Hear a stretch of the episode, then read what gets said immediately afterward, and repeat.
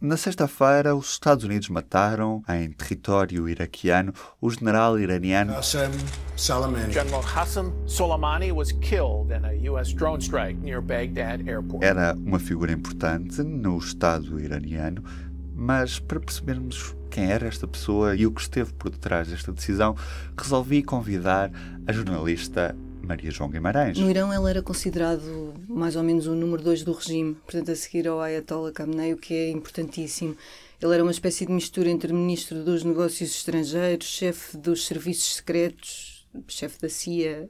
O que ele tinha de particular é que a força que ele dirigia, a Força Al-Quds dos Guardas da Revolução, era em, encarregada por uma, uma estratégia que já era anterior a ele, mas que ele de facto foi o rosto do, do fortalecimento desta estratégia, que é usar milícias aliadas para hum, fricção e ataques numa espécie de uma guerra por procuração, ou seja, o Hezbollah no Líbano, as milícias Houthis no Iémen, milícias xiitas no Iraque, e tudo isto dá ao Irão a capacidade de intervir, influenciar, sem ter responsabilidade direta.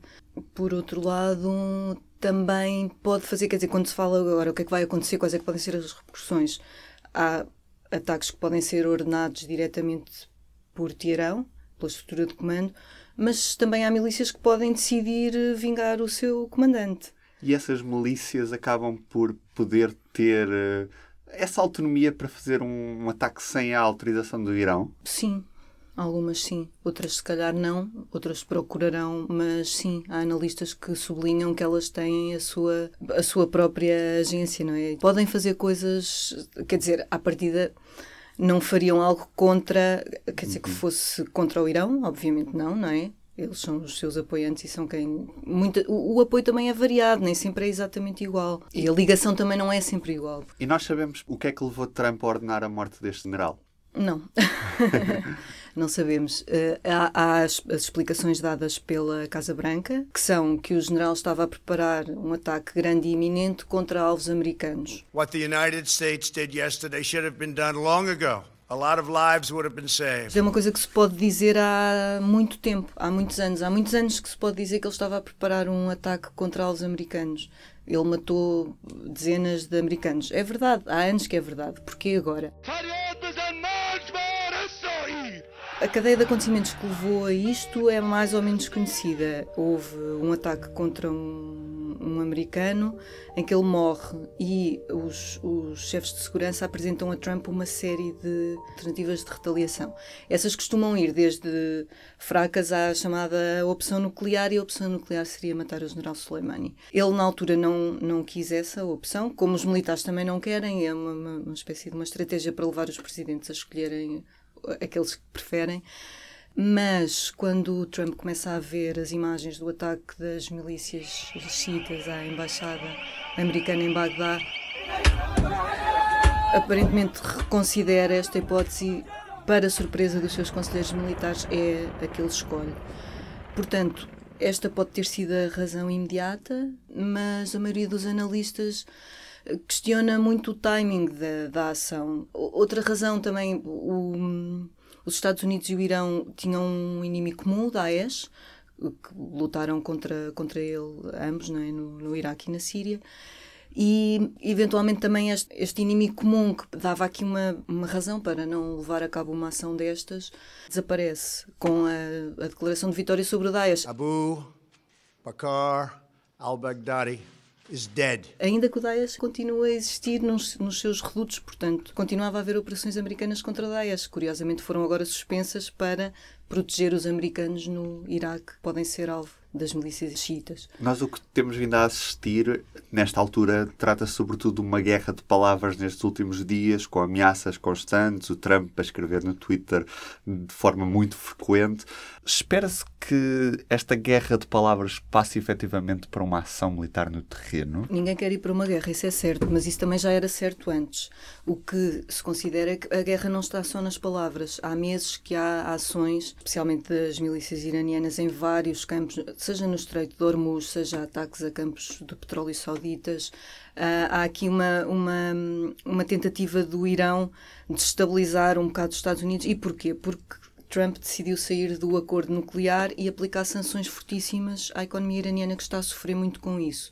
Mas os Estados Unidos dizem que sancionarão também empresas de outros países que uh, façam negócios com o Irão, o que leva as empresas europeias a desistir e, portanto, corta fontes de financiamento muito importantes para o país.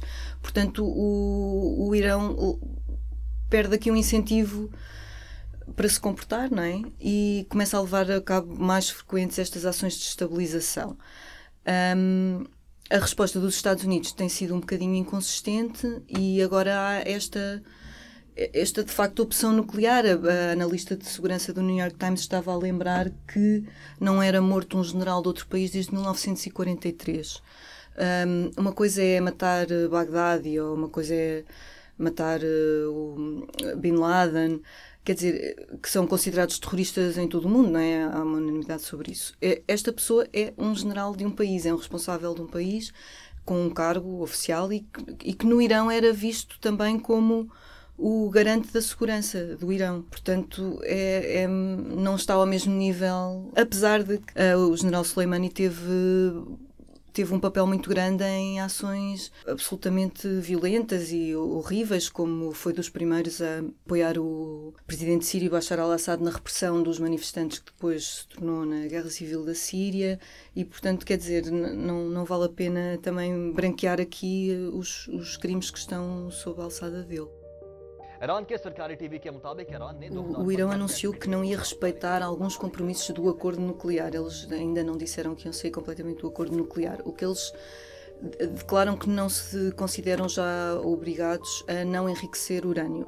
A principal consequência disto é dependendo do nível de enriquecimento, o urânio pode ser usado para fins civis ou para fins militares. E o que pode acontecer é isto acelerar o, a janela de tempo necessária até que o Irão consiga ter urânio enriquecido em quantidade e em grau suficiente para usar numa bomba atómica. Coisa que não interessa a ninguém, de que era a raiz do acordo nuclear de 2015 do antigo presidente Barack Obama. Uh, Israel já disse que não vai permitir que o Irão chegue a esta fase de ter uma, uma arma nuclear, portanto, o que é que pode acontecer agora fica, fica tudo um bocadinho aberto. E este foi mais um P24. Não se esqueça, pode sempre enviar as suas mensagens para ruben.martins.public.pt.